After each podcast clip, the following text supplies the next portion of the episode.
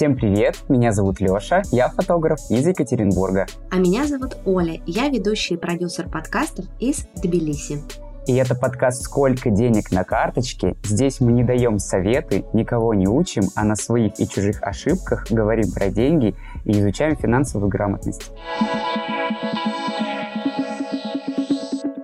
Всем привет! Привет-привет! Сегодня у нас будет выпуск с гостем, но по традиции мы сначала немножко поделимся нашими новостями. Да. Произошло ли у тебя что-нибудь э, новое за эти две недели, пока нас не было в эфире подкастов? Да. Оля, внимание на камеру. Это что? Я себе купил новый телефон. О, какой! Да, я себе взял 14 обычный, но я хотел взять 15 но 15 был только зеленый. А, а меня бесит яркие цвета, поэтому я взял тот, который был в магазине.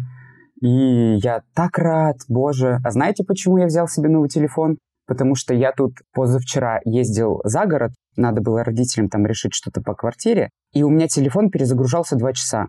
То есть он включается, выключается, включается, выключается, включается, выключается. И я понимаю, что у меня ни телефона, ни времени, ни интернета, я ничего не... Я даже родителям не мог написать, что я задерживаюсь, что где мы встретимся, потому что это было не рядом, короче, с нашим поселком. Ну, короче, все, произошла точка невозврата. Да, он меня так выбесил, и я приехал вечером в Екатеринбург и купил себе новый телефон. Так, рассказывай. На кредитку? А, я взял его в рассрочку, потому что я вот как раз сейчас закрыл уже на камеру, и я подумал, что, ну, блин, не жили хорошо и не надо начинать. Мы только, Лёша, с тобой обсуждали денежные установки. Ну что такое? Да, да, я понимаю прекрасно. Но у меня сейчас нет, нет 88 тысяч, а телефон нужен прямо сейчас. Потому что, ну, я не знаю, а если это произойдет и где-то, и он просто у меня не включится больше. И все. Я подумал, да, я подумал, что да, пофиг, уже все. Ему пятый год был. Да, слушай, да мы же с тобой почти вместе покупали свои ксерчики. И получается, что почти вместе купили новые телефоны. Да, Я тебя да. от души поздравляю, ничего против рассрочки не имею. Я тоже. А, рассрочкой сама часто пользовалась в своей жизни. Но так, что у меня по новостям? Твою новость мне сегодня не перебить ни в коем случае, потому что, если Ура! честно, в моей жизни все стабильно и спокойно.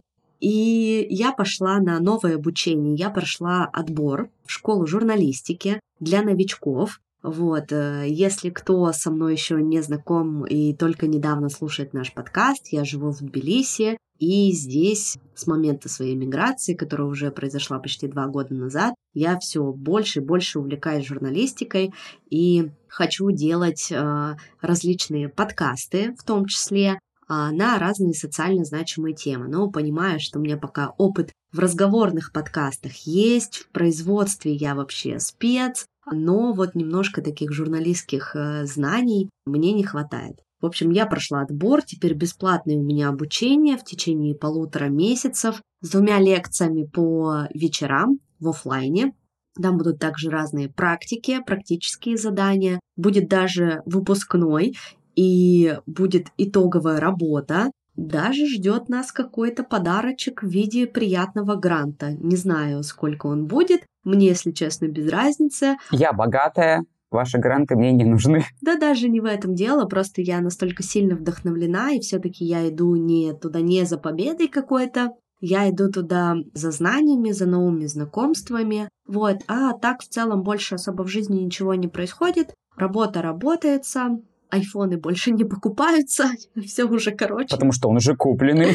Все, короче, да, уже есть. Интересные проекты ко мне приходят на консультации и на сопровождение по подкастам. Вот скоро мы запустим подкаст э, для врачей. А, О, для меня это круто. вообще абсолютно тоже новая область. Интересно было взяться за такой проект, поработать. Это будет аудио или аудио-видео? Это будет в аудио формате подкаст. Я вообще сконцентрировалась в этом году на производстве именно аудиоконтента. Знаю, что некоторые мои коллеги ушли в видео, Ну, как бы видео, мне понятно, почему туда люди в том числе идут, да, это как бы расширение собственной... Компетенции. Собственных компетенций, да, это первое. И второе, ну, все таки видео денег больше, чем в аудиоподкастах, это как бы Конечно. тоже всем известно. Но я понимаю, что видео пока э, мне не очень интересно, Поэтому я сконцентрировалась на аудио. Вот так что скоро анонсирую вам новый проект своих учеников, врачей. Будет очень Круто. интересно. Я бы с удовольствием послушал. Мне кажется, это очень интересно. Да, это очень будет Я интересно. обожал смотреть Малышеву раньше по Первому каналу. Это так всегда было увлекательно. С вами программа «Здоровье». Доброе утро, друзья! Вы не представляете, какое это счастье! В свой выходной день встать в 5 утра, не выспаться, правильно позавтракать и приехать в пустом ароматном метро в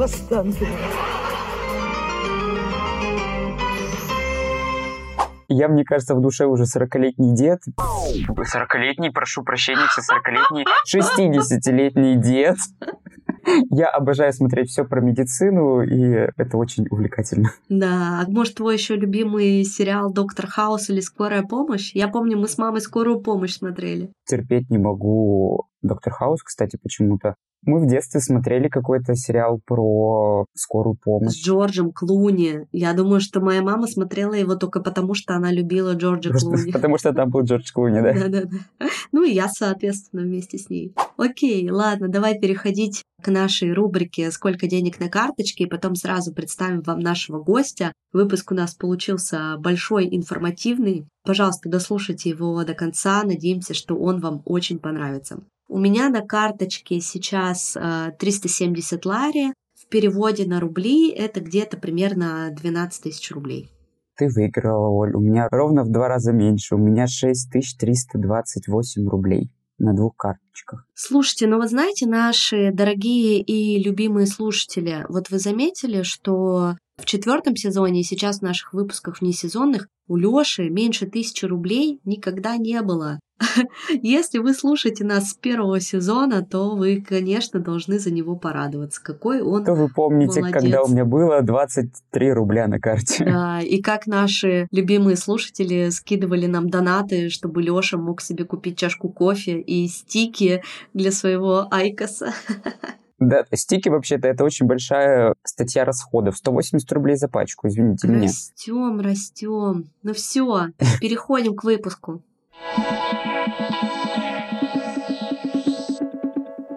Сегодня у нас в гостях Ульяна Максимова, старший налоговый менеджер компании ITMS Россия. Она работала в таких крупных компаниях, в том числе международных, как L'Oreal, ВКонтакте, и в данный момент работает в ITMS а также у нее есть опыт фриланса. И сегодня наша тема – это плюсы найма перед фрилансом. Ульяна, привет. Привет, привет. Да, Алексей, Оля, привет. Очень приятно, что пригласили на свой подкаст. А, на самом деле, у меня первый опыт участия в подобном мероприятии, поэтому немного волнуюсь, но надеюсь, из нашей дискуссии слушатели смогут узнать что-то полезное для себя и, может быть, даже кому-то понравится наше рассуждение.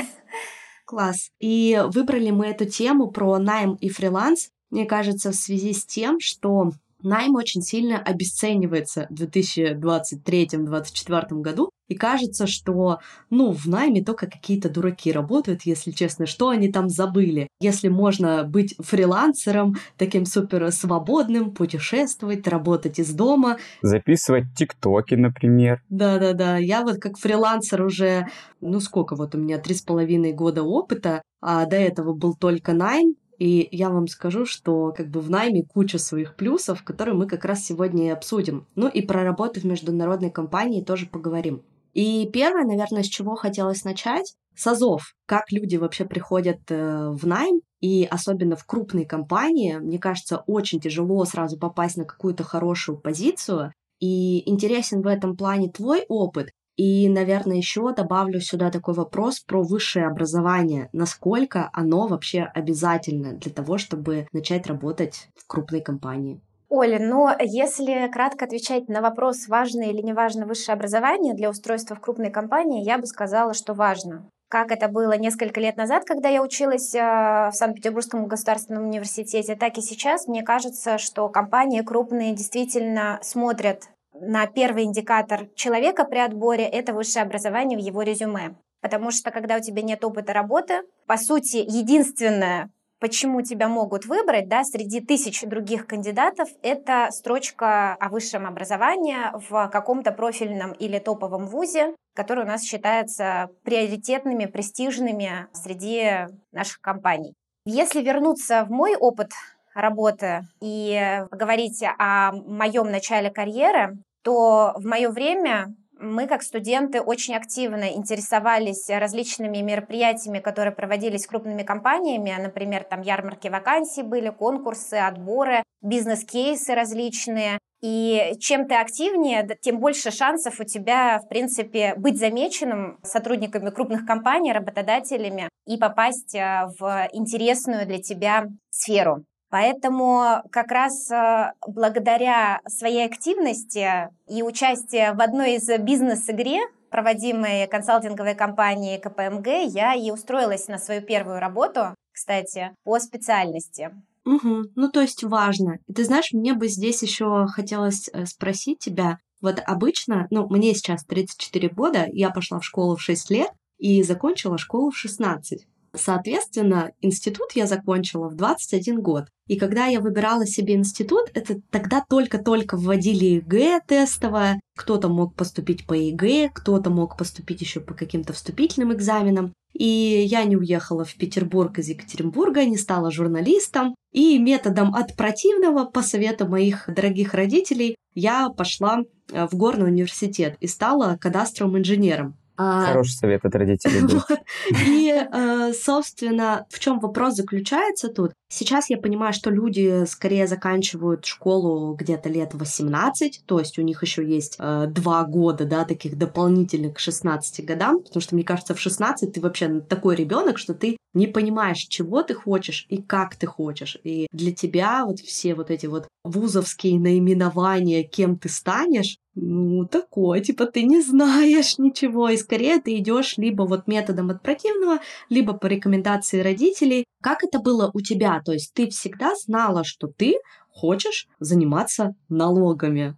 Оль, ну я здесь с тобой полностью соглашусь с точки зрения того, что когда человек заканчивает школу, у него в принципе нет э, понимания, какие профессии существуют и что для этих профессий нужно, что реально человек делает в рамках э, той или иной профессии. И при выборе университета, при выборе экономического факультета и направления бухгалтерский учет, анализ, аудит, я для себя смотрела разные специальности, посмотрела там, кто такой аудитор. Понравилось. Да, что это для аудиторской профессии ну, нужен аналитический склад ума, нужно анализировать э, данные, копаться, ну, исследовать что-то циферки считать. Да, цифры считать, э, математические способности тоже у человека должны в какой-то мере быть. И я выбрала как раз для себя бухгалтерский учет, анализ и аудит как э, сферу для обучения моего дальнейшего в университете.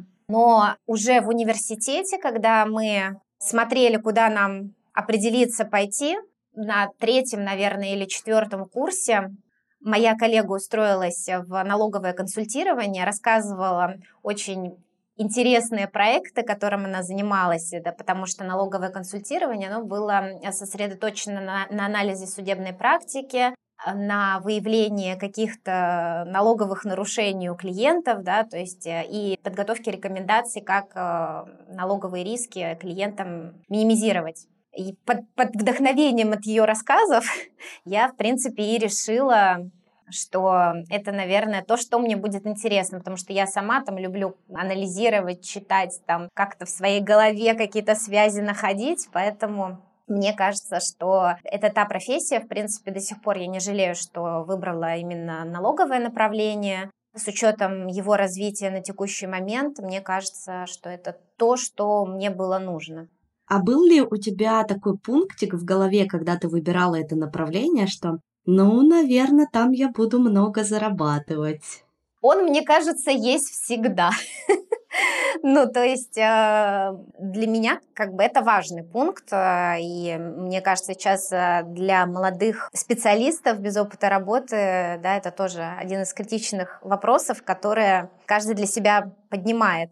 Поэтому, да, я прикидывала, сколько зарабатывает главный бухгалтер, прикидывала, сколько зарабатывает... А, ты уже метила сразу в главного бухгалтера, да? Ну, главное, там, налоговый директор сколько зарабатывает, смотрела, то есть, в принципе, и, ну, там, смотрела, куда можно пойти после налогового консультирования. Некоторые даже финансовыми директорами становятся после этого опыта. Поэтому, да, для меня это было интересно. Давайте еще поговорим про опыт, который может получить начинающий специалист. Были ли у тебя стажировки? Или, возможно, твои однокурсники ходили на стажировки? Как это все дело происходило, если оно происходило? Потому что, мне кажется, это самый классный способ получить опыт, и мне кажется, работодатели смотрят на стажировки. В целом это может считаться и как опытом работы. Мне кажется, стажировки — это вообще один из таких путей, да, знаете, есть путь по знакомству попал, есть путь как-то через, наверное, секретаря начал, да, сначала кофе подносил, а есть путь когда ты идешь целенаправленно и пробуешь стажироваться в той компании, где ты хочешь в будущем работать. Да, как раз на свой первый опыт я начала со стажировки в КПМГ. То, что я уже рассказала про свой опыт, что я благодаря бизнес-игре у меня появился шанс попасть э, в такую компанию консалтинговую, достаточно крупную, опыт в которой хорошо оценивается. И, кстати, в рамках стажировки даже на начальном этапе своей работы я понимала, что университетская база достаточно важна в работе, и она помогала мне в разных э, проектах, которые мне давали вести. То есть это были реальные проекты с реальными клиентами, и не было, вот как ты, Оля, сказала, да, что подносить кофе и подобная неинтересная работа административная. Этого было в минимум, а были действительно интересные налоговые аудиты, due diligence, разные интересные истории. Даже с клиентами удалось пообщаться э, в рамках моей стажировки. Что касается, например, нашей компании TMS, да, в которой я сейчас работаю, у нас тоже компания достаточно активно сотрудничает с крупными вузами и предлагает возможности для студентов э, и выпускников вузов э, попасть на стажировку. Так, для текущих, например, студентов, я знаю, есть программа небольшие краткосрочные, когда студенты текущие, которые сейчас в настоящее время являются студентами вузов, могут э, попробовать себя в разных проектах.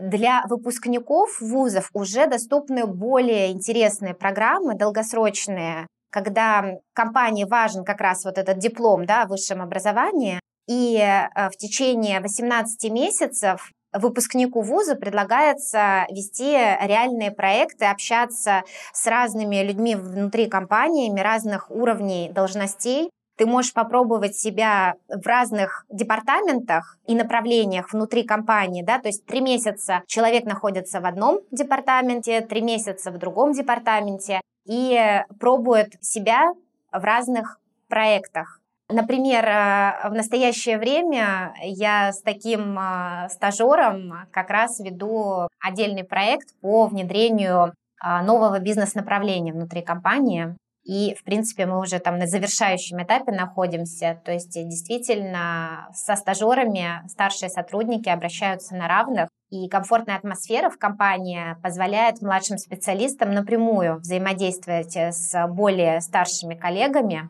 То есть ты не просто ведешь проект, но ты можешь получить э, много знаний, которые твои коллеги с удовольствием с тобой поделятся, что мне кажется важно для молодого специалиста. И возвращаясь к вопросу о деньгах, о денежном выражении, мне кажется, у нас достаточно достойная заработная плата для таких стажеров, а начальная стоимость да, вознаграждения от 126 тысяч рублей в месяц с пересмотром каждые полгода и бонусы. Вот Я не знаю, Оля, Алексей, как вы считаете, это нормальный уровень для э, ну, так, человека? ничего особенного. Если бы наш заказ был в видео на, на словах Ульяны про 126 тысяч, вы бы видели наши с Лешей лица. Реально как в, в Да. том эмодзи, где вот такие огромные круглые глаза, потому что, ну, мне казалось всегда, что стажеры либо ничего не получают, потому что, смотрите, мы и так вам столько Они всего работают даем. за опыт. Да. Либо они получают, ну, какие-то там 15-20 тысяч рублей, чтобы закрыть абонемент на метро. Там, знаете, ну вот какие-то такие вещи. Круто. Ты прямо вообще очень сильно сейчас удивила. А стажер может попасть в вашу компанию по какому-то конкурсу? Да, выпускники вузов могут откликнуться на вакансию на HeadHunter или на сайте программы, и среди них происходит отбор. Например, смотрят резюме, определяют компетенции и выбирают наиболее подходящих кандидатов. Круто, ребята. Ссылка будет в описании к этому выпуску. Вы, пожалуйста, зайдите, посмотрите. Мы знаем, что наша основная аудитория подкаста — это люди от 18 до 24 лет. Которые любят деньги. Да, мне кажется, для них это будет супер актуальная информация. Слушай, окей, со стажировкой, обучением понятно. Давай перейдем к следующей теме. Мы обозначили, что мы сегодня будем говорить про найм и фриланс. Я уже вначале сказала, что у тебя был опыт фриланса в налоговой сфере. А можешь ли ты поделиться этим опытом и рассказать, почему твоя история с фрилансом все-таки, я так поняла, закончилась, и ты теперь полностью только работаешь в найме? Да, у меня был интересный опыт фриланса в области налогового консультирования. После моей работы в налоговом консалтинге некоторые клиенты, бывшие и коллеги, бывшие, обращались ко мне за советами в области налогообложения и предлагали помочь по каким-то налоговым вопросам в качестве эксперта.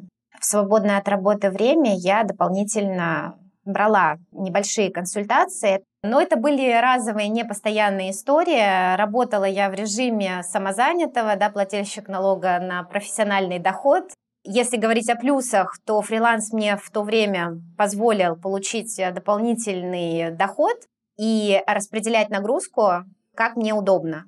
То есть, если я хотела работать в выходные, работала в выходные, если хотела вечером, вечером работала, договаривалась самостоятельно с заказчиками о времени, когда им необходимо от меня получить какую-то консультацию. Но фриланс в любом случае связан с определенными рисками. Я, например, работала по постоплате, и О. да, да. Мы никому это не рекомендуем из выпуска в выпуск.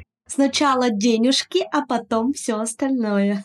Была у меня как-то одна постоплата, я выуживал ее два месяца. Да. А в моем случае, получается, мне нужно было какое-то время на подготовку консультации. Затем эта консультация отправляется заказчику. Заказчик смотрит ее, дает какие-то комментарии, отправляет обратно. Ну, вы сами понимаете, что это было больше месяца, наверное, после сдачи проекта, да, то есть я могла ждать деньги больше месяца, но для меня тогда это было не критичным, потому что это все равно был мой дополнительный доход, и я не рассматривала это для себя, в принципе, как постоянную занятость, постоянную работу. Мгм, то есть такой бонус. А у меня появился небольшой вопрос. Вот смотрите, я как фотограф могу скинуть работу заказчику в плохом качестве, с ватермаркой, ну, чтобы он не украл условно работу за бесплатно. То есть я скидываю на утверждение, но там меньше качества, ватермарка стоит какая-нибудь или что-то еще. Как это сделать налоговому эксперту, чтобы не воспользовались бесплатно твоей работой? Точка, точка, тире, пробел. Результаты узнаете после оплаты. Самое важное замазано маркером, как в секретных этих материалах всяких. Хороший вопрос. Вот видно сразу, Алексей, что вы э, занимаетесь фрилансом достаточно, видимо, долгое У время. него травма. Да, да, и у вас есть больше опыта в этом вопросе, чем у меня, потому что у меня это было на доверии чистом. То есть, Ну, э, конечно. как бы у меня был договор с э, заказчиками, и, соответственно, в рамках этого договора прописаны были условия о постоплате, о сроках сдачи проекта, да, и какие-то нюансы. В моем случае, наверное, это было бы единственной защитой для меня в плане дальнейшего оспаривания вознаграждения, если бы оно не было мне переведено. Получается, ты сказала, что совмещала между собой, да, эти работы и фриланс оставляла на вечер, на выходные дни. Получается, работала вообще без выходных. Да, это было сложно для меня, поэтому я через какое-то время решила, нет, мне комфортнее работать по найму, где у тебя есть стабильная заработная плата, стабильный доход, гарантия социальная, да, оплата отпуска, больничного, ДМС э, и прочие плюшки, которые дает тебе работодатель. Ну и плюс к этому, если перейти в налоговую да, плоскость, налоговые вопросы, тот же самый режим самозанятого, который является очень удобным, простым в отчетности и декларировании своих доходов, имеет ограничение в 2 миллиона 400 тысяч в год. То есть, э, в принципе, наверное, ну, для Москвы не такая большая сумма получается, на которую бы можно было жить. Ну, то есть максимум 150 э, тысяч примерно в месяц ты можешь э, зарабатывать, чтобы да. не переходить этот порог. И это выручка общая, без вычета твоих расходов, да, то есть это не прибыль, а это именно доход в деньгах, который ты получаешь на свой расчетный счет. Ты не можешь из этого дохода вычесть комиссии, расходы какие-то, которые ты понес, например, там расходы на обучение, комиссии, аренду и так далее, да, в зависимости от деятельности твоей. Получается, что все-таки найм в тот момент у тебя пересилил вот это желание работать на себя, когда ты разложила это все по полочкам, увидела все плюсы и минусы и все-таки выбрала для себя найм. А вот скажи, пожалуйста, ты налоговый менеджер. Звучит, ну, как бы, по-моему, не очень э, творчески и, или как-то даже интересно, да, ну, вообще как-то звучит не весело. Мне кажется, людей просто слово «налоги» пугает э, просто сразу на входе. Для тебя эта работа не скучная? Что тебе вообще в ней нравится? Оля, ты права. Это боль для меня. Я скучная. Нет, а, ты права в отношении реакции людей на, на профессию налоговый менеджер. Когда незнакомому человеку, который, в принципе, не знает, чем занимается налоговый менеджер, говоришь, что ты налоговый менеджер, у человека круглые глаза, он от тебя отворачивается и думает, что ты работаешь на налоговую инспекцию. Вот это, мне кажется, самый главный миф при общении с другими людьми. Или при знакомстве, например, с мужчинами. Почему-то мне сейчас пришла такая мысль, что когда ты где-нибудь в Тиндере знакомишься, говоришь, я налоговый менеджер, и он такой сразу, блин, скипнуть а влево. А уплатил ли я налоги? Да-да-да, сразу в бан, в блок, и э, больше не общаюсь с ней. Она сейчас вообще прочекает, что я должен по налогам там такие-то суммы. Точно, точно, да, так и есть. Абсолютно вы правильно мыслите.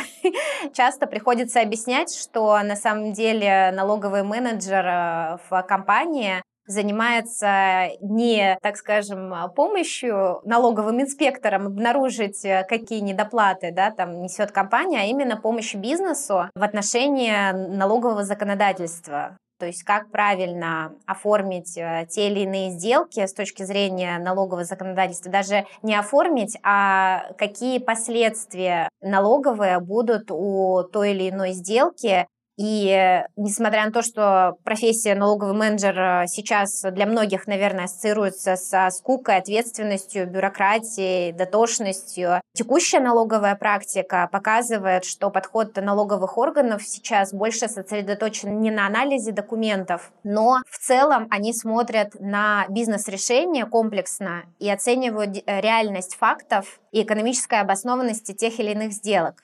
Сейчас э, практика пошла такая, что налоговые органы приходят э, к бизнесу, говорят, ребят, вы неправильно вели свой бизнес, пожалуйста, вот эти расходы у вас были необоснованные, вы не подумали, мы вам э, доначислим налоги. Важно налоговому менеджеру в современном быстро меняющемся мире, он быстро меняется не только в целом, да, на политической какой-то арене и внешних факторах, но и в налоговой сфере, в налоговом законодательстве у нас достаточно быстро изменения проходят. Также налоговый менеджер должен э, очень быстро оценивать влияние текущих изменений законодательства для компании. Например, в прошлом году в один день был введен налог с выплат лицензии в недружественные страны. И всем налоговым менеджерам России пришлось считать дополнительную нагрузку для бизнеса с таких выплат. Также некоторые бизнес-ассоциации просили законодателя о послаблениях для того, чтобы бизнес не превратился в нерентабельный бизнес. В результате через некоторое время были введены данные послабления, некоторые лицензии не попали под этот налог, и нам заново пришлось пересчитывать налоговые последствия для бизнеса. Обычно так не бывает, но мы живем в исключительной ситуации, поэтому, к сожалению... В исторические времена, так сказать. Да, исторические времена, но более того, что интересно, далее, после внедрения вот этих изменений, законодатель принял решение об исключениях некоторых в отношении данного положения, то есть некоторые лицензии определенные не попадали под э, это ограничение, и мы опять начали пересчитывать и смотреть, где там будет 20% напол- дополнительного налога, где нет. Ну, то есть э, было весело в прошлом году. Мне кажется, все налоговые менеджеры меня Веселились. поймут. Да.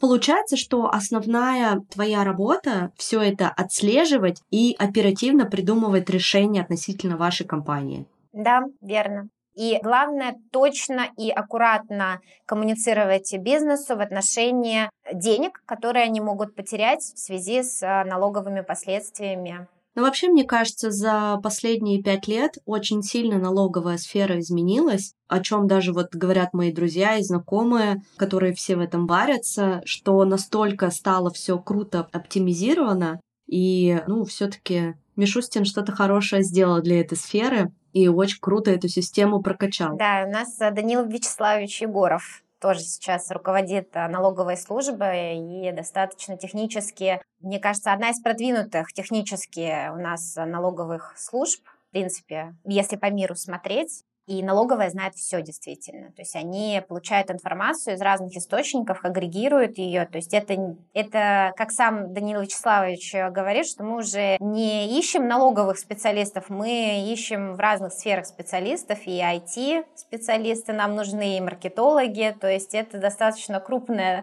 такая своя корпорация стала. И кажется, что результаты видны. Да? То же самое приложение «Мой налог» для самозанятых, оно очень удобное, и там разберется, мне кажется, каждый. Кстати, подтверждаю, потому что у меня очень многие друзья уехали в эмиграцию, а многие уехали в Португалию, в Испанию, и когда они рассказывают, как там все это устроено, через какое место, ну, блин, это реально очень сложно, и я вот даже не сравниваю такие штуки, когда у нас есть офигенные приложения, про которые вообще в Европе в Америке не слышали. Ну, то есть настолько эта система развита. Или до сих пор там, например, в некоторых странах, в той же Европе, как рассказывают мои друзья, нужно там каждую бумажку распечатать, отправить ее по почте, как будто бы как 15 лет назад у нас. А тут зашел, правда, в одно приложение, все быстренько сделал.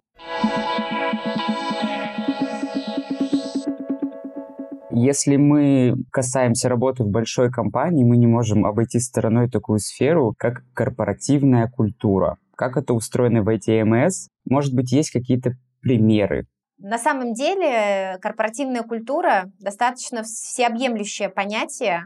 Лично для меня в ITMS основной плюс корпоративной культуры – это ее гибкость, возможность совмещать личную жизнь и работу. У нас в компании можно согласовать э, гибридный формат э, работы, когда ты определяешь сам с руководителем, в какие дни ты работаешь из офиса, в какие э, дни работаешь из дома. То есть, по сути, модель бизнеса на самом деле похожа на фриланс, но с дополнительными корпоративными преимуществами, которые тебе дает большая компания в виде стабильности и социального пакета, например. Далее переходим к стандартному социальному пакету, который предоставляют крупные компании. Вот, например, в ITMS у нас есть как стандартный социальный пакет, это ДМС, э, скидки на страхование родственников, оплата больничного до 60% от оклада так и дополнительные приятные преимущества от э, работодателя. Например, предоставление скидок на фитнес в фитнес-клубе рядом с моим домом. Я, например, пользуюсь корпоративной скидкой на World Class, и у меня там три клуба, любых, которые я могу выбрать рядом с моим домом. Круто. Также есть э, сервис Best Benefits, прикольное приложение, которое предоставляет э, скидки в более чем 700 партнеров. Угу. Например? Ну, я, э, например, пользуюсь э, скидками... KFC там есть? Тануки есть, точно. Но ресторанов О. там куча, честно говоря. Да, то есть э, я их не помню наизусть, но сама пользовалась вот Тануки, Ильпатио, и в других ресторанах тоже есть скидки. Прям Прикол. Очень большой выбор ресторанов а также есть скидка при бронировании отелей. Это вообще звучит да, очень поэтому круто. путешественникам тоже будет полезно. То есть, получается, вот эта компания, да, вот этот агрегатор, он заключает договор с разными крупными компаниями, чтобы у сотрудников э, были вот эти вот скидки на разные виды услуг. То есть такой посредник. Да, да, компания-посредник, а компания-работодатель заключает э, с компанией-посредником договор для того, чтобы сотрудники пользовались теми преимуществами, которые дает э, программа. При этом очень просто в использовании, тоже все через приложение, электронно, находишь необходимый сервис и получаешь скидку. А психолога вам дают? Вот интересно мне. И стоматолога тоже интересно. Стоматолог, конечно. Это, мне кажется, стандартный социальный пакет, Алексей. Где, Ульяна, это стандартный пакет? Мне как раз надо два импланта поставить. Может, мне в МС еще не поздно устроиться?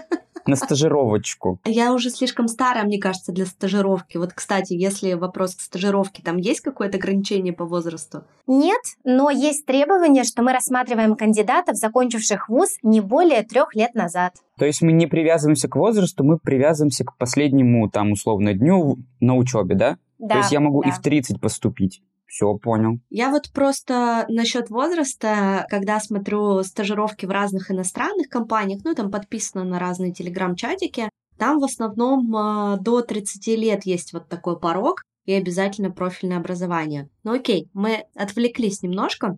Психолог тоже есть, Оля, не переживай. Я сама пользовалась там, услугами психолога в свое время. Психолог предоставляется как а, в рамках ДМС-программы, так и есть э, специализированная программа «Добросервис», где можно получить круглосуточную поддержку юристов, психологов, которые могут помочь э, в каких-то рутинных вопросах. Например, для меня было актуальным приемка квартиры и э, подготовка искового заявления к застройщику как раз обращалась э, в эту компанию, где мне помогли скорректировать исковое заявление, рассказали, как правильно принимать квартиру, какие документы подписывать, какие нет, на что обращать внимание. То есть на практике очень полезная история. Обалдеть. И зубы вылечат, и квартиру примут. Вот это, вот это сервис, я понимаю. ну, не примут, а помогут. То есть э, принимать-то ну, да. будешь сам, но, по крайней мере, Под чутким руководством, да. действия, да. И вот у меня тут как раз к этому вопрос. Вот столько разных плюшек интересных. Мне кажется, ты еще не закончила их перечислять. Да, да. Но вопрос у меня возник уже на этой стадии. Получается, что сейчас крупные компании как будто бы соревнуются между собой чтобы привлечь самых классных специалистов, в том числе не только с помощью денег, да, потому что, ну, деньги для многих это правда не самое главное, а вот именно благодаря тому, сколько они всего там в этот социальный пакет, ну, такой общий, да, накидывают, и тренировки, и психолог, и юрист, и страхование, и зубы, там, и так далее, и занятия спортом. А видишь ли ты вот эту конкуренцию на рынке? Есть ли какие-то специальные отделы, которые так, как у этой компании устроено? Ой, ничего себе, они там фитнес-клуб э, вводят своих сотрудников, нам тоже надо. Есть ли такое, замечала ты? Да, во многих компаниях это существует. Я замечала это на практике. Например, отделы кадров анализируют постоянно, мониторят конкурентов да, в этой отрасли и смотрят, какие новые преимущества вводят конкуренты и стараются каким-то образом либо адаптировать, либо что-то подобное ввести у себя в компании. Ну, то есть достаточно, мне кажется, конкурентный рынок. Обычно отдел кадров э, этим занимаются. У нас очень хороший отдел кадров, например, в ITMS. очень э, позитивные люди там работают. Сама вот довольна общением с отделом кадром, потому что разные бывают отделы кадров. Сама на практике Согласен. убедилась. Э, здесь действительно люди хотят, чтобы сотрудникам было комфортно.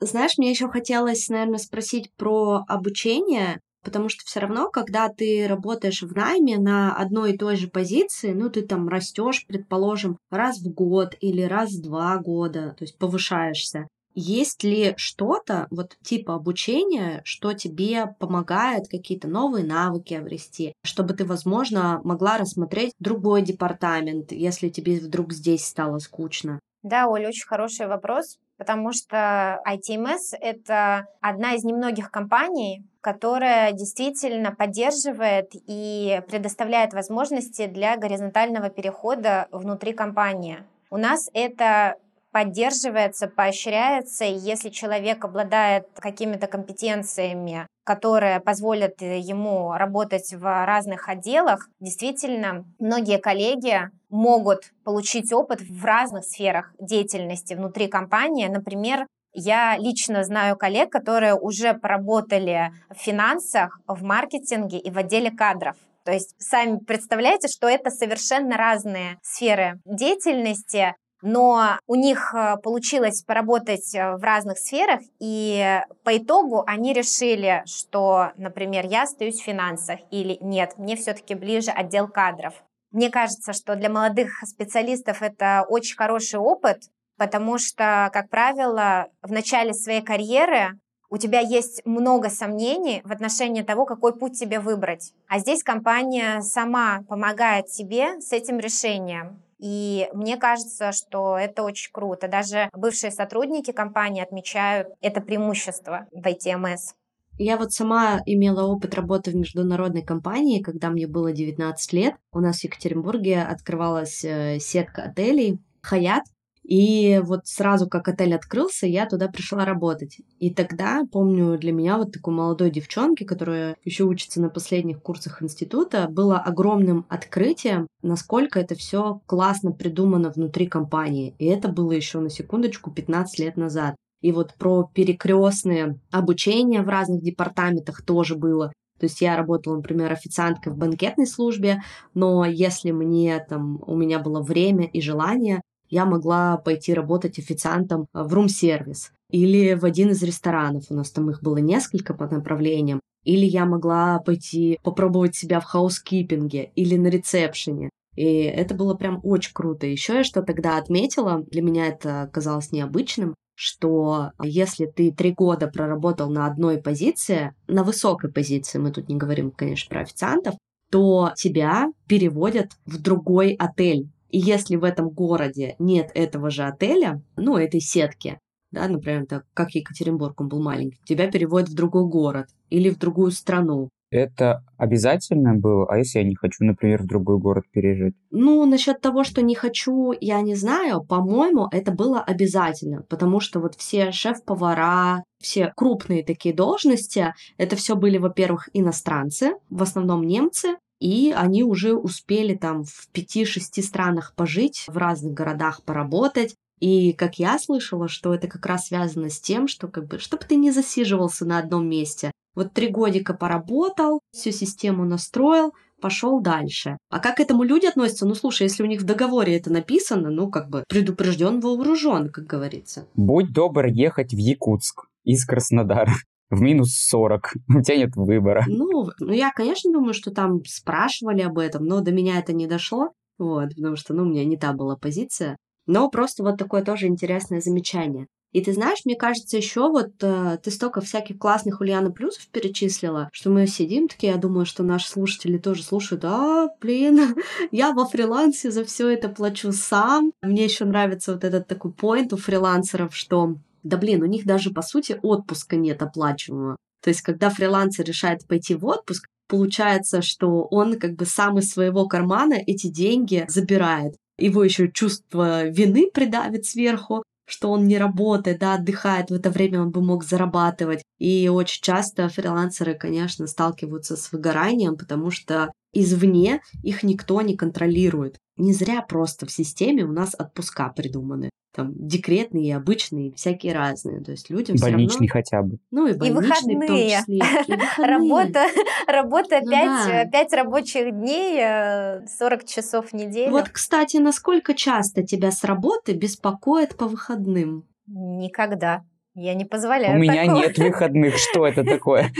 Никогда меня не беспокоят выходные. У нас э, в компании не принято работать вне рабочего графика. Единственные есть какие-то срочные вопросы, если они оплачиваются ну, в соответствии с трудовым законодательством в двойном размере, да, если действительно какая-то срочность. Но в моей практике пока не было такого. Ну, то есть нет такого, что, например, тебе могут э, звонить там в 12 вечера и сказать, у Ульяна есть вопросик. Он быстренький, маленький, давай сейчас его обсудим и все сделаем быстренько, нет? В ITMS такого нет. И как раз за Слава это я Богу. очень люблю эту компанию. Потому что я работала да, в разных компаниях, и где-то такое действительно практикуется. Я знаю людей, которые работают да, 24 на 7, к сожалению. А вот как ты думаешь, как можно ставить работодателей с такой установкой, что можно беспокоить своего сотрудника в любое время? Как его ставить условно на место? Что, знаете, Виктор Петрович, я вот в субботу в 7 вечера не буду вам отвечать. А он такой, ах ты нелояльная компании. У меня буквально это цитата моего HR с прошлой работы. Вот как их ставить на место? Ты еще боишься, что тебя уволят? Конкуренция же Да. такая. Сложный вопрос. Трудовым кодексом тыкать в лицо. Я на самом деле либо отвечала, ну, действительно, да, по каким-то вопросам, потому что у меня руководители всегда попадались э, хорошие, и даже вот, ну, было совестно не ответить. То есть хотелось помочь действительно, потому что в очень хороших отношениях всегда находилась с руководителями. А вот если руководитель, э, ну, неадекватный, тебе кажется, Имеются такие, да. то я, честно говоря, не вижу другого выхода, как э, менять работу. То есть выход — уходить. Уходить э, в компанию. Если хочешь да. идти, иди.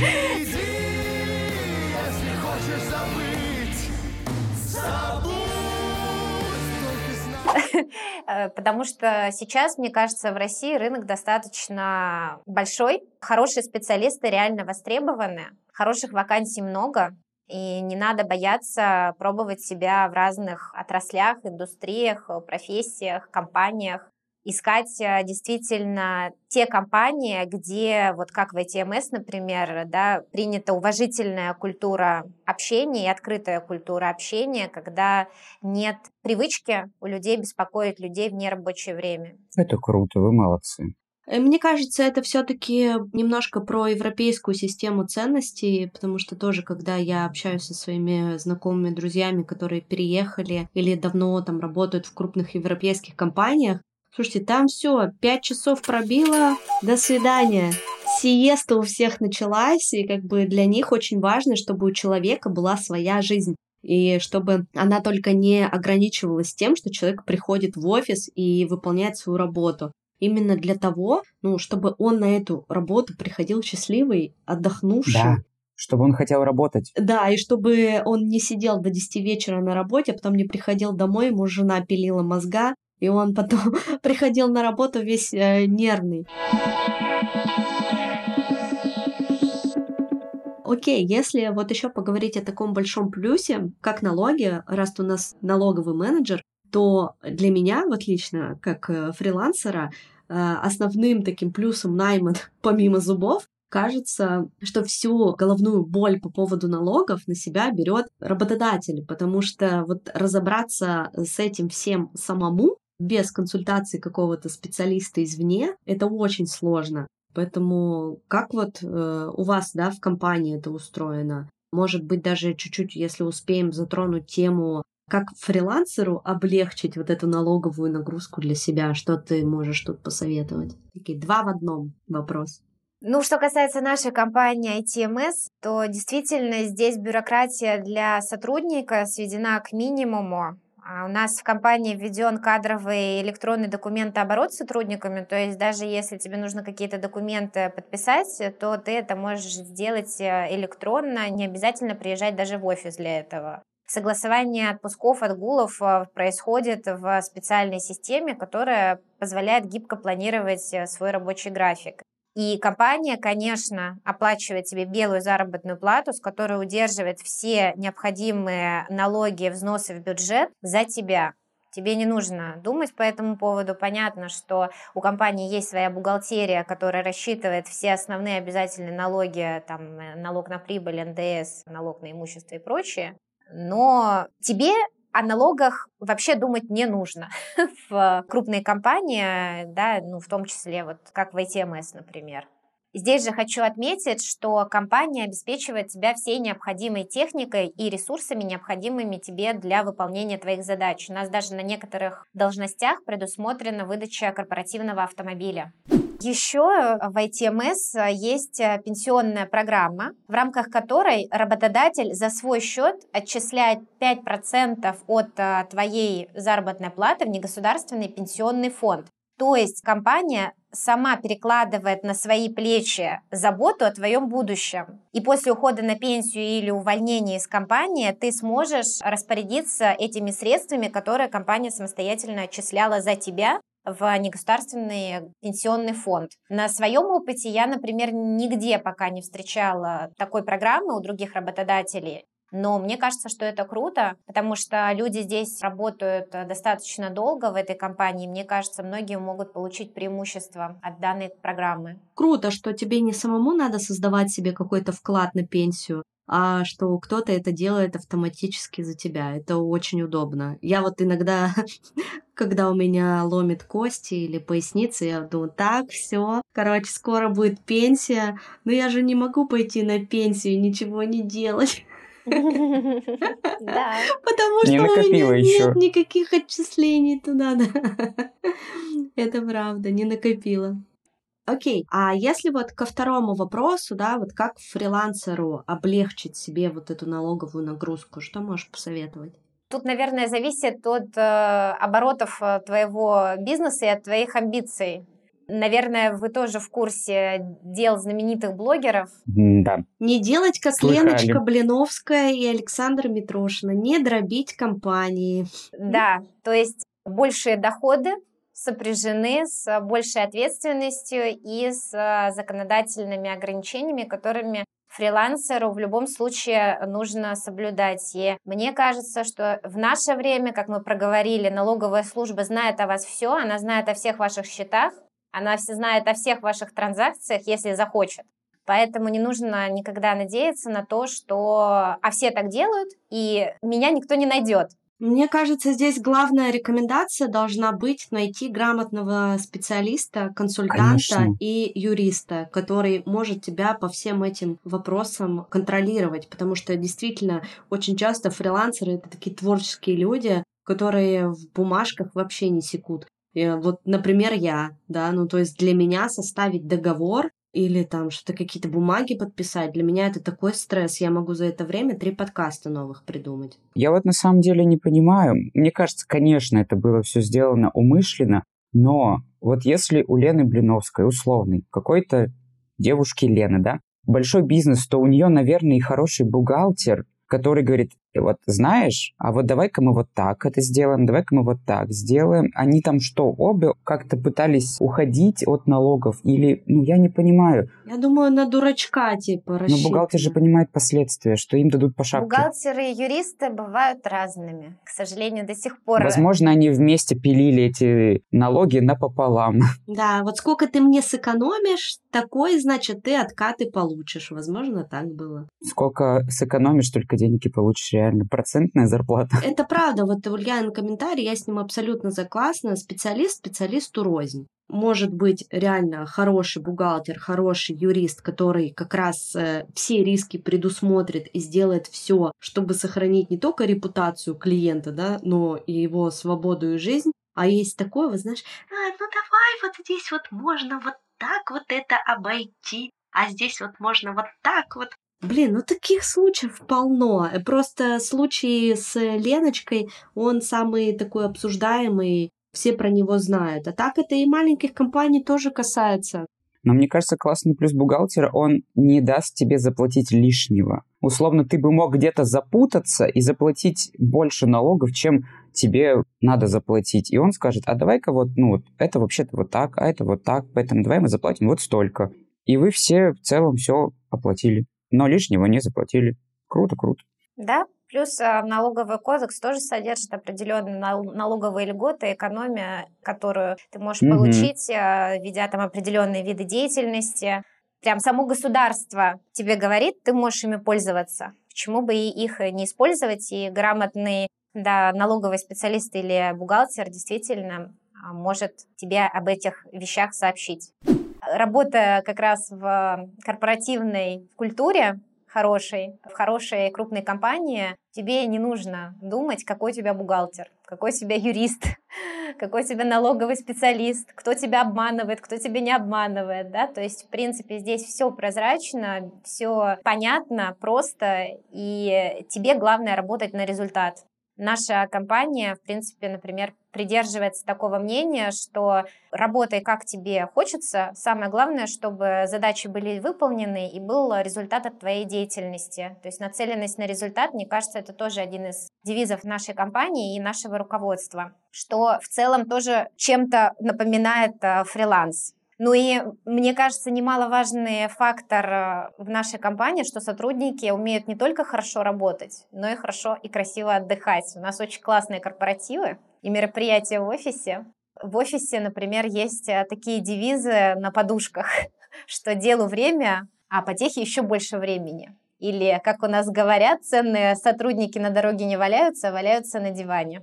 То есть у нас достаточно веселый коллектив, что иногда даже хочется приходить в офис, чтобы пообщаться с людьми, которые тебя понимают и понимают, что есть не только работа, но и отдых. Есть чашечка кофе в перерыве, Конечно. на кухне с коллегами. Да, и вкусняшки.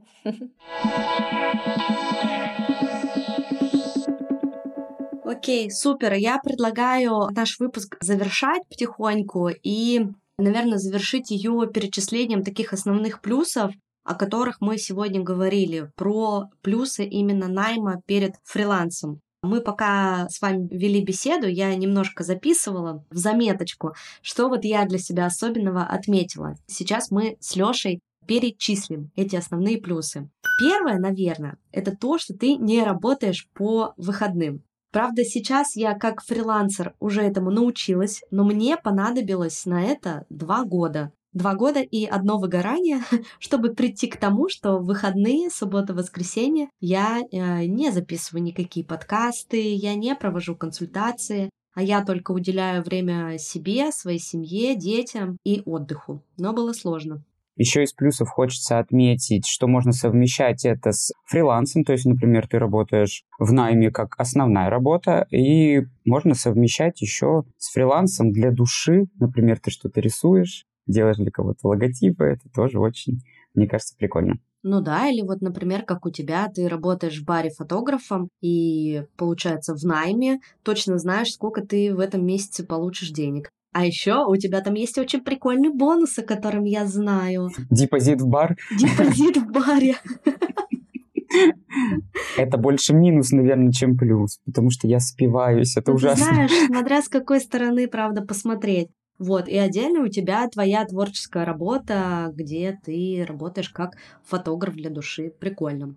Да. Так, ну что, еще плюс, который я себе отметила, ну это вообще корпоративная обширная культура, в которую, мне кажется, тут можно включить, ну что для меня важно, психолога. Потому что я вот, например, на психолога в месяц трачу 15 тысяч рублей. Так-то, ну, приличная сумма. Это, это три сессии, да, у тебя? У меня две сессии. Обалдеть, у тебя психолог стоит. Mm-hmm. Вот. А лечишь зубы. Так, мне тут посчитали, сколько будет стоить имплант. Я вот сейчас коплю на имплант. Вот в среднем там одна чистка зубов стоит... 6 тысяч рублей, 5 тысяч рублей. 6 тысяч, да, где-то 5-6 тысяч примерно в Грузии также стоит. Вот. Плюс спорт я занимаюсь онлайн два раза в неделю, но у меня на это уходит 4000 рублей. Если бы я ходила в зал, то еще бы больше это А если бы я было. работала на нормальной работе, это все было бы включено.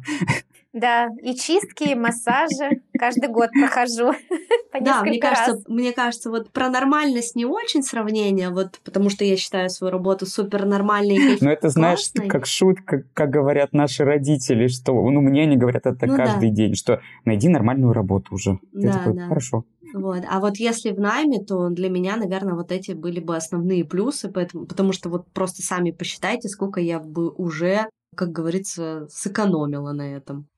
Еще, мне кажется, самый классный плюс, что ты уходишь домой вовремя. ты не перерабатываешь, тебя никто не заставляет сидеть, ну, если, конечно, нормальная работа, тебя никто не заставляет работать на выходных, тебя никто не заставляет сидеть там до последнего человека, что тебя там уже охранник выгонят, говорит, все, иди домой. Мне кажется, это самый главный плюс, потому что когда ты работаешь на фрилансе, ты работаешь, как говорят, я ушел из найма, чтобы не работать 5 через 2, но теперь я работаю фрилансером, я работаю 8 через 10, 28 часов в сутки. Вот. И вот именно вот эта четкость, это очень классно. Да, ну еще про отпуск, наверное, можно добавить, что у тебя точно есть оплачиваемый отпуск. Это боль тоже всех фрилансеров. Окей, мы сейчас еще расскажем немножко о плюсах ITMS России. Это мультикатегорийная компания с более 30-летним опытом работы на российском рынке и один из лидеров индустрии. Почему это та компания, в которой хочется работать? Международный уровень и стандарты. Открытая и поддерживающая внутренняя культура. Как раз это то, чему мы посвятили большой блок в сегодняшнем выпуске. Обширный портфель брендов, современное производство, инновации и социальная ответственность. Еще ITMS Россия входит в категорию золота в рейтинге лучших работодателей Forbes. А вот как компания говорит сама о себе. Мы заботимся об экологии, корпоративном управлении, а главное – о людях. В описании к этому выпуску и в нашем телеграм-канале вы найдете ссылки на группу ВКонтакте и канал в Телеграме с актуальными вакансиями в ITMS Россия. Так, ну что, Ульян, спасибо тебе большое за сегодняшний выпуск. Поделись, пожалуйста, своими впечатлениями. А осталась ли ты довольна? И все ли тебе понравилось? Все-таки был твой первый опыт. Будешь ли ты еще ходить в гости в подкасты? Не покусали ли мы тебя? Да нет, было очень все приятно, уютно. Спасибо. Спасибо, Ульяна, за эту супер плодотворную беседу. Я надеюсь, что наши слушатели вдохновились, узнали больше вообще про найм и поняли, что там не так уж и плохо, не надо его бояться, что там много очень классных плюшек, если особенно это сравнивать с фрилансом. И, возможно, если сейчас вы в самом начале года задумываетесь о том, чтобы поменять работу, то, пожалуйста, смотрите, какой классный работодатель а, может стать вашим начальником. Это точно. Все ссылки вы найдете в описании к этому выпуску. Пожалуйста, везде подписывайтесь на нас, поддерживайте нас на Бусти, там выпуски выходят чуть раньше. А, ну и на наши социальные сети все тоже будет в описании. Да, ребят, спасибо, что послушали этот выпуск. Всем спасибо, всем пока, слышимся. Спасибо, всем пока. Всем пока.